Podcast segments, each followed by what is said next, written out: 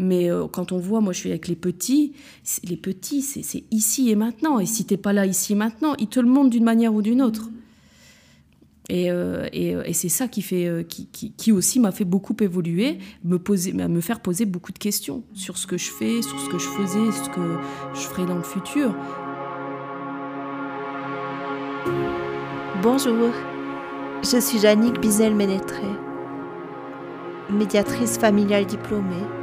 Je suis passionnée par le lien relationnel.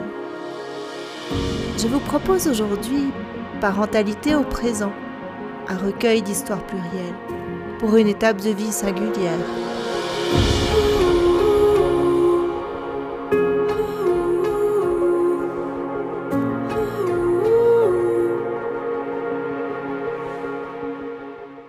Aujourd'hui, j'ai le plaisir de recevoir Amandine. Bonjour Amandine. Bonjour Yannick. Amandine, tu étais avec nous la semaine dernière et puis tu nous as partagé euh, l'arrivée euh, euh, de ton premier enfant où tu te disais, ouais, mon cœur va s'ouvrir et puis en fait, pas du tout. Ça a été vraiment un moment compliqué. Et, et en fait, aujourd'hui, tu as envie de nous parler de quoi? Alors j'ai envie de vous parler de deux choses, euh, de, parler de, des câlins et euh, la deuxième chose de l'écoute de soi. Ok, des, des, câlins, des câlins de qui, de quoi, pour qui? Alors des câlins de, de parce qu'il y a une chose aussi qu'on m'a dit euh, avant d'accoucher, c'était oh tu vas passer des sessions câlins de ouf et tout. Et, et, je me suis dit, ouais, je vais avoir ma prise de conscience et puis je pourrais. sauf que ben, la réalité, c'est que quand on a plein de choses en tête et qu'on a des mails à faire ou qu'on a du, on, on, se pose pas et on fait, on, est toujours dans la tête en fait. On est toujours dans la tête, donc on mm. dira vivement qu'il s'endorme parce que j'ai encore la lessive, je dois faire mes mm. mails, je dois rappeler un tel et puis euh, voilà. Et puis euh, je vais me laver peut-être. et, euh, et, donc, et donc on n'est pas là quand on fait un câlin. Et l'enfant le sent. L'enfant le sent. Et donc, j'ai eu deux enfants différents. Le premier qui était très câlin, naturellement, peu importe si j'étais là ou pas là. Enfin, ça c'est peut-être faux ce que je dis, mais en tout cas, peu importe comment il l'a vécu, il était câlin. Et puis, euh, la petite, ma petite, ne l'était pas du tout. Et ma maman, qui faisait le parallèle avec moi, elle me disait ah bah, Tu vois, ta fille, elle est comme toi, elle ne fait pas de câlin. Parce que toi, tu n'étais pas câline du tout. Euh, et, ce qui était. Euh, donc ça m'a fait réfléchir. Ça m'a fait réfléchir. Et ce qui m'est venu, c'est que euh, quand j'étais petite, tous les soirs, je disais toujours la même phrase à maman quand elle était dans son lit. Je lui disais À demain, dors bien, fais de beaux rêves, que tu as bien chaud dans ton lit. Et demain, tu me donneras mon biberon comme un vrai bébé. T'avais quel âge quand tu lui disais ça? Écoute, j'avais, euh, je l'ai dit pendant longtemps, je l'ai dit jusqu'à 7-8 ans, je dirais. Et euh, voilà, c'est difficile à dire, 3-4 ans, je l'ai dit dès que, peut-être 3-4 ans, on parle peut-être pas aussi bien, mais en tout cas, je disais toujours, tu me donneras mon biberon comme un vrai bébé. Ça veut dire que déjà très tôt, je me considérais même pas moi-même comme un bébé, parce que j'avais pas beaucoup de place pour moi. Il y avait beaucoup de travail d'un côté et de l'autre, du côté de maman et papa. Et donc, quand, quand ma maman, elle m'a dit, bah, tu vois, ta fille, elle est comme toi, elle est pas câline. Et comme je faisais, comme je remets toujours un petit peu tout en question et que je voyais que euh, mon premier était câlin, je me disais mais comment un enfant de quelques mois ne peut pas être câlin? Alors que quand on fait du développement personnel, on a toujours manque d'affection, etc. Et donc je savais, j'étais parfaitement consciente que j'étais très peu disposée à prendre du temps le soir avec les enfants. Tu vois, de dire bon, bah, tu fais un câlin et peu importe ce qui vient derrière, le plus important c'est le câlin. J'arrivais pas à le faire. Mais donc, et ma petite a commencé à, me pincer, à me griffer, etc. Elle restait pas dans les bras. En fait, elle restait pas, elle se débattait, elle restait pas dans les bras.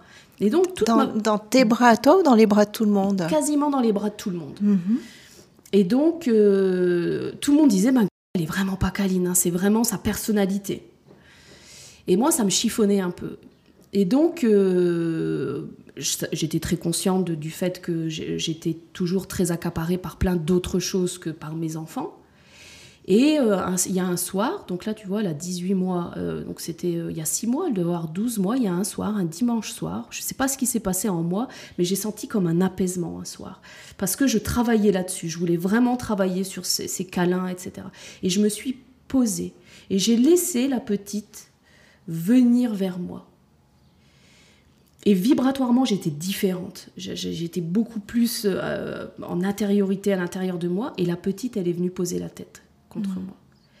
Et, euh, et, je me, et, j'ai gardé ça pendant une semaine. Donc c'était aussi un travail pour moi parce qu'il fallait que vraiment. Tous les soirs, tu te posais, posais. tu respirais, tu, je, me respirais, je, lui laissais l'espace. Je me laissais l'espace et mhm. je lui laissais mhm. l'espace.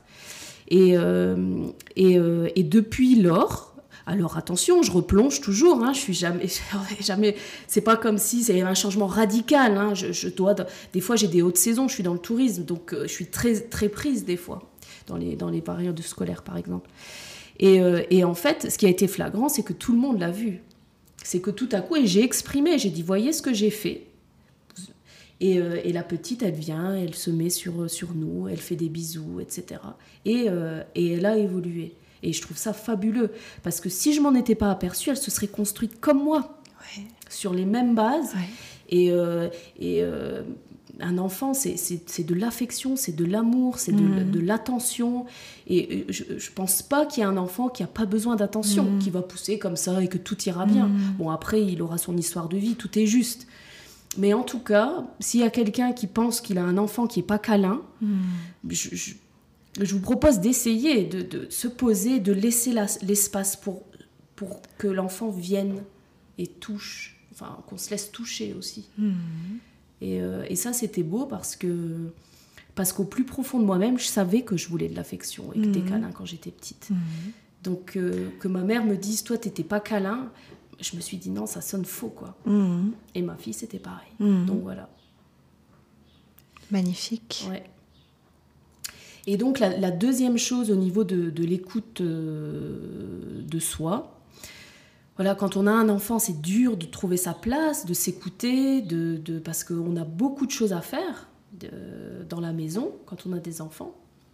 Et puis quand même, durant le confinement, j'avais, euh, on avait un peu plus de temps et j'ai décidé de reprendre le piano. J'avais joué au piano quand j'étais petite. J'avais 6 ans, j'avais commencé, j'avais fait ça quelques années avec une, voilà, avec une professeure. Et j'ai décidé de m'y remettre.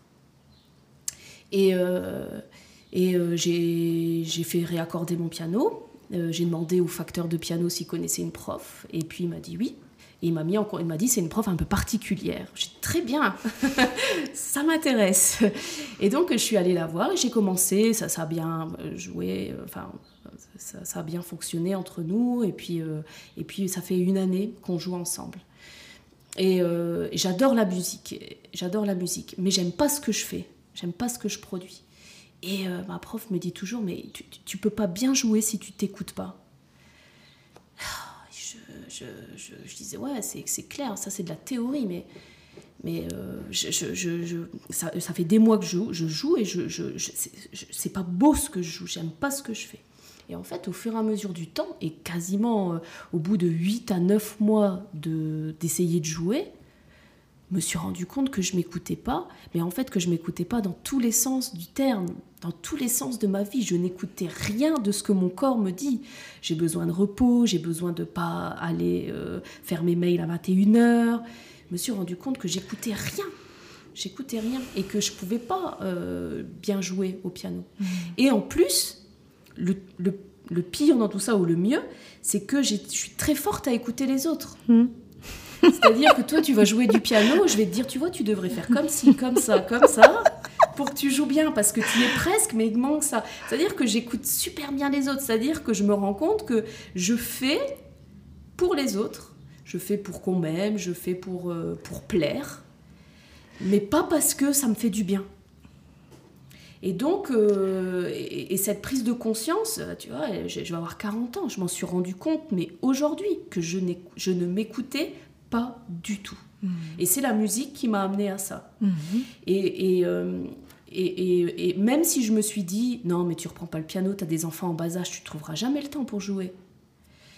Ben, je me suis c'était tellement fort à l'intérieur que je l'ai quand même fait. Je te dirais pas que je fais 8 heures de piano par jour, hein. je, joue ce que je peux, mais ça n'a pas Parce qu'en fait, cette petite voix qui te susurre que tu n'auras pas le temps, elle vient d'où? Ben, elle vient de mon schéma, elle vient de la pression extérieure, elle vient de, de, de, quelque chose qui est complètement faux. De ton mental? De, mon éducation. Mhm. Il n'y a, pas de place pour le loisir ou pour simplement l'être et le sans, euh, sans être productif. Mhm. pas, mhm. Juste pour le plaisir. Juste pour le plaisir. C'est gratuit, c'est c'est juste prendre le temps pour soi. Et jusqu'à jusqu'à présent, ça n'avait aucune place pour moi, aucune valeur. S'il y avait pas, si c'était pas utile, ben ça n'avait pas sa place dans l'agenda. Et, euh, et maintenant, euh, on m'a toujours dit, oh Amandine, oh, vous êtes efficace. Hein. Là, j'en ai marre qu'on me dise ça. T'as envie qu'on te dise quoi aujourd'hui? Euh, euh,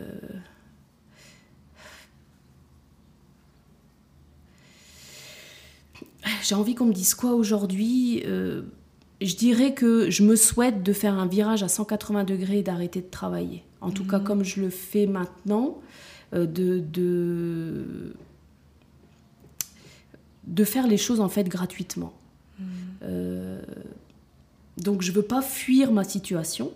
De, de, professionnelle parce que j'ai créé quelque chose et ça pourrait peut-être me servir à, à, faire des choses plus pas dire plus nobles mais plus sociales ou etc parce que dans certains cas, il faut pouvoir financer des projets mhm.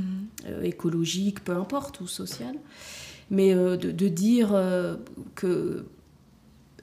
que, que, mon action a, a été vraiment bénéfique pour l'humanité. Voilà, mhm. c'est ça. Mais pas efficace parce que j'ai rendu service à quelqu'un qui mhm. voulait un truc matériel et, j'ai répondu à ça, comme je fais depuis que je travaille en fait. Donc en fait, ce que tu es en train de dire, c'est que tu aimerais te servir de ton entreprise actuelle euh, qui fonctionne bien pour arriver à financer d'autres projets qui pourraient te nourrir, plus te nourrir, mais plus au niveau, au niveau de ton cœur. C'est ça que tu es en train de dire? Exactement. Exactement. Dans le, le, je réfléchissais à ça hier.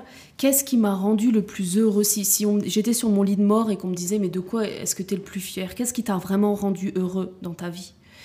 Et euh, je dirais que ce qui, ce qui m'a rendu le plus heureuse dans ma vie, c'est de m'être donné. Hmm sans rien attendre en retour, d'avoir mm. donné.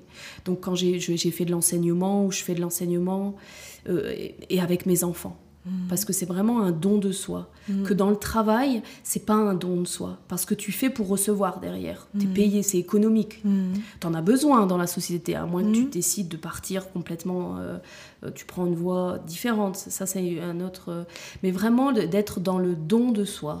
Après, j'entends ce que tu dis et puis ça m'évoque la question suivante tu es en train de dire. Euh, euh, le don de soi que tu évoques dans ton travail, où euh, finalement tu donnes de toi, tu devrais pas recevoir.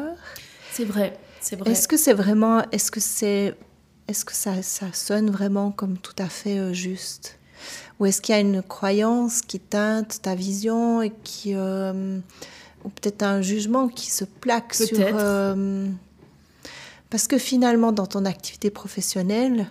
je rends euh, énormément de service aux gens. Voilà. Je suis assez persuadée que tu es appréciée par rapport à, à ce que tu offres. oui. Euh, Mais disons que je, je, trouve avec le temps mon activité vaine, mhm. en fait. Et il y a des enjeux qui sont plus importants que, mhm. que ce que je fais. Alors c'est clair que je rends beaucoup de services, je, je, je, euh, je travaille dans le tourisme, donc tu vois, je... Tu rencontres des gens, je rencontre beaucoup de gens, j'accueille les gens. Mhm. En fait, mon travail, c'est d'accueillir mhm. les gens, de les recevoir. Ou, euh, mais je, ça reste du loisir, etc. Et maintenant, je, j'ai tellement travaillé, je me suis tellement investie que ça fonctionne, heureusement, parce que sinon j'aurais fait ça pour rien. Mais bon, peu importe. Mais voilà, maintenant j'aimerais faire quelque chose qui, qui me nourrisse plus à l'intérieur, qui, que, je trouve un sens. Oui, mais tu vois, tu peux avoir les deux en fait. Tu peux avoir un travail qui te nourrisse euh, complètement à l'intérieur parce que, parce que tu es à, ta juste place et, et que ta place c'est euh, ce, que, ce que tu vas offrir aux gens mhm. et en même temps recevoir de l'argent pour en vivre. Oui. Parce que sinon, ça voudrait dire que euh, toutes les personnes qui sont placées au bon endroit et qui, et qui, ont et qui s'amusent dans leur travail ne pourraient finalement pas vivre, ils seraient obligés d'avoir un travail alimentaire. Oui. Et ça serait pour moi comme éteindre certaines lumières, en fait. C'est vrai. C'est ce que tu es en train de vivre là maintenant. C'est ce que tu es en train d'exprimer en disant ben, Moi, mes lumières, elles s'éteignent euh, parce que euh, finalement, je ne suis euh, pas complètement à la place que j'aimerais être dans, dans, dans, ce que je fais.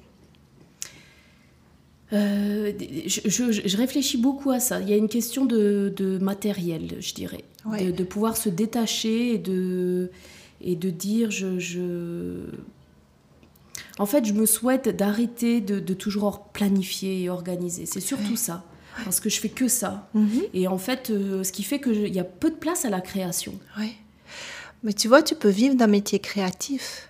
Pour ça, il faut être, pour ça, il faut être payé, il faut accepter d'être payé euh, à la hauteur de, ce que tu offres, euh, à la hauteur de... et, en fait, on a tous besoin d'argent pour pouvoir vivre. Mais voilà, après 10 ans d'activité dans ce que je fais, 10 ou 15 dans le tourisme, je, je, d'avoir eu mes enfants, de voir... Euh, je, je, je, laisse la place à quelque chose d'autre, en fait. J'entends bien. Mais je veux pas fuir parce que, parce que souvent, je me suis dit, j'arrête parce que j'ai trop de pression par rapport à là. Mais la mhm. pression, je vais la mettre autre part. Mhm. Donc, en fait, j'ai essayé d'accueillir toute cette pression.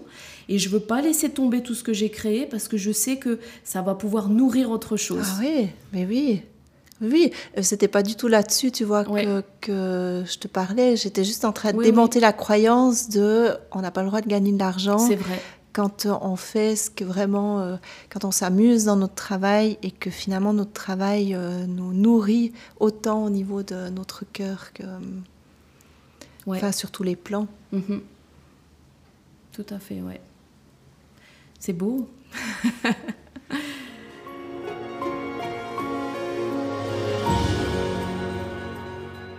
si ce n'est pas encore le cas et que le cœur vous en dit, Soutenez Parentalité au présent en devenant un abonné contributeur. Ainsi, vous recevrez un nouvel épisode toutes les semaines et accéderez à l'espace de discussion où nous échangeons autour des divers thèmes abordés avec mes invités. Rendez-vous sur parentalitéauprésent.com pour en savoir plus. Ça te fait penser à quoi? Je veux que tu réfléchis. Ça t'a fait changer de couleur aussi. C'est vrai Oui. Voilà, ça fait un petit moment qu'on parle. Mais non, c'est chouette, c'est chouette.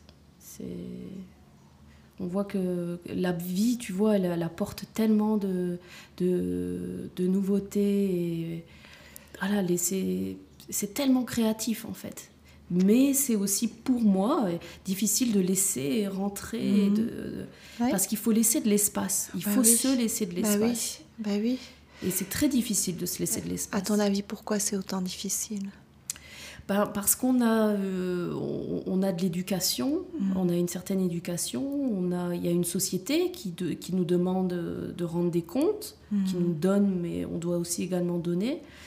Et puis, euh, et puis, euh, voilà, dans notre société occidentale, euh, on, est très dans le mental. Hein. Hmm. Donc, il euh, n'y a pas, pas trop de place dans le corps.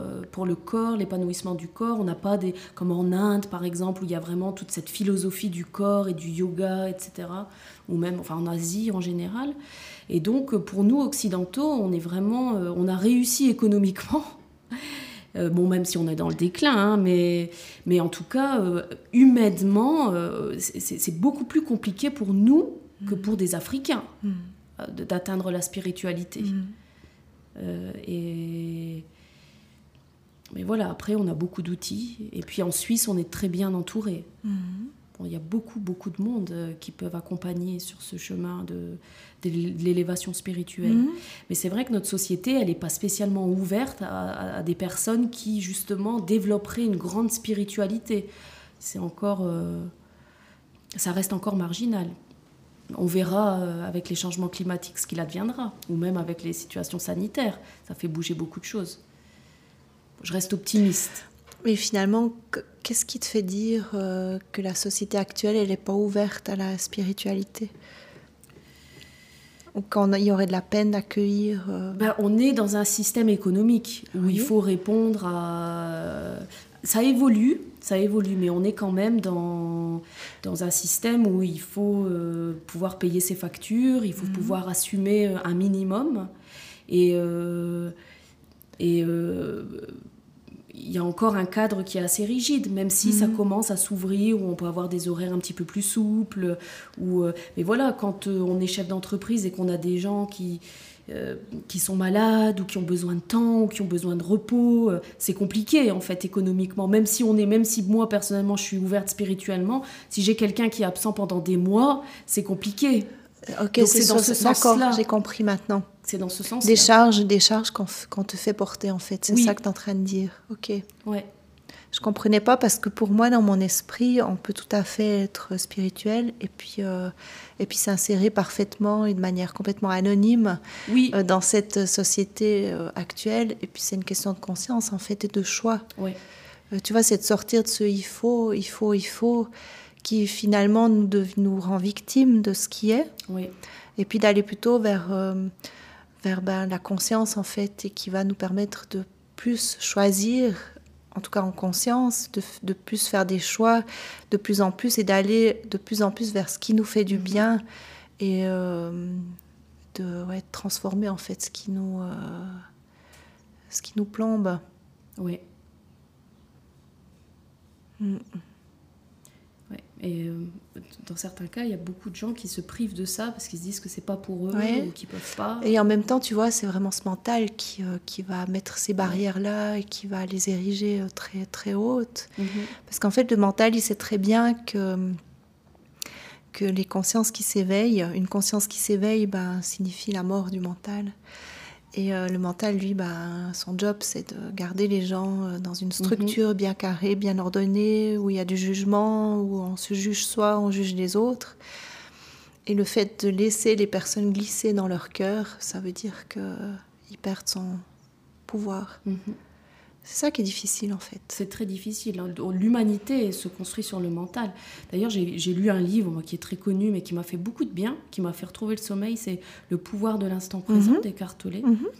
Et ça m'a ça, ça m'a fait tellement de bien de lire que on ne on, on se rendait pas compte, mais on était complètement Mhm. dirigé par le mental Ouais. et que on n'était jamais là, ici, maintenant, ou Ouais. très peu. Mhm. Ou dans, et dans l'émerveillement, très peu. Mhm. Tout à coup, ça nous tombe dessus parce qu'on voit un magnifique paysage, on n'est pas habitué. Mhm. Alors qu'en fait, euh, euh, voilà, être ici et maintenant, c'est c'est- c'est vraiment le, le plus grand défi de notre époque.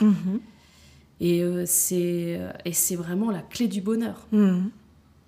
Mhm. Savoir Et les se poser enfants dans son à cœur. ça. Ouais, parce ça- que les petits, ils sont tellement là. Après, ça change hein, quand ils sont plus grands, puisque bien évidemment, ils se calquent sur nous. Mais euh, quand on voit, moi je suis avec les petits, les petits, c'est ici et maintenant. Mhm. Et si t'es pas là ici et maintenant, ils te le montrent d'une manière ou d'une autre. Mhm. Et, euh, et, euh, et c'est ça qui, fait, qui, qui, qui aussi m'a fait beaucoup évoluer, Mhm. me, poser, me faire poser beaucoup de questions sur ce Mhm. que je fais, sur ce que je faisais, ce que je ferai dans le futur. Est-ce que je ferai toujours la même chose ou... Et l'utilité, en fait, euh, par- parce qu'en fait, ça s'est décalé par rapport à tes valeurs.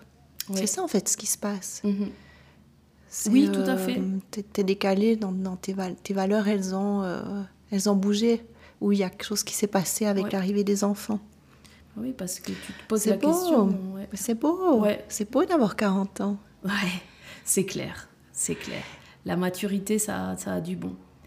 C'est ouais, c'est beau d'avoir tu 40 verras, ans. c'est, tu verras, c'est encore plus génial d'en avoir 50. Ouais. Mais je me doute, je me doute, je suis bien mieux spirituellement à 40 qu'à 20. Mhm. À 20, euh, ouais, c'est vrai. Non, c'est sûr. C'est après, mais c'est comme tout. Il y a, dans la vie, c'est des deuils perpétuels. Et après, euh, il y a aussi, on a un corps, et puis le corps euh, se se transforme. transforme. Ouais. C'est juste encore une fois un accueil. Et finalement, tout est sur cette terre, tout est changement. Exactement. C'est impermanent. Vivre dans cette impermanence Ouais. euh, continuelle. Tellement simple d'accepter les cheveux blancs et les rides. Alors C'est tellement plus simple. Alors, Plus besoin de maquillage, plus besoin de couleurs. C'est beaucoup plus simple. C'est beaucoup plus simple. Et on voit euh, avec tous les réseaux sociaux ou même la télé euh, la souffrance des gens qui acceptent pas de leur chemin en Mhm. fait. Mais bon, Chacun son chemin. Chacun son chemin. Ouais. Ben, merci Amandine. Avec plaisir.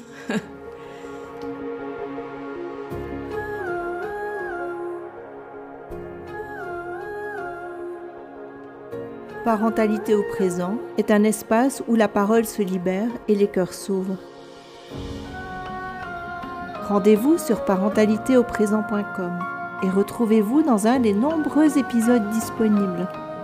Restez en lien en rejoignant les abonnés contributeurs et participez aux discussions mensuelles où nous échangeons autour des divers thèmes abordés avec mes invités. Merci pour votre écoute. Je me réjouis de vous retrouver la semaine prochaine.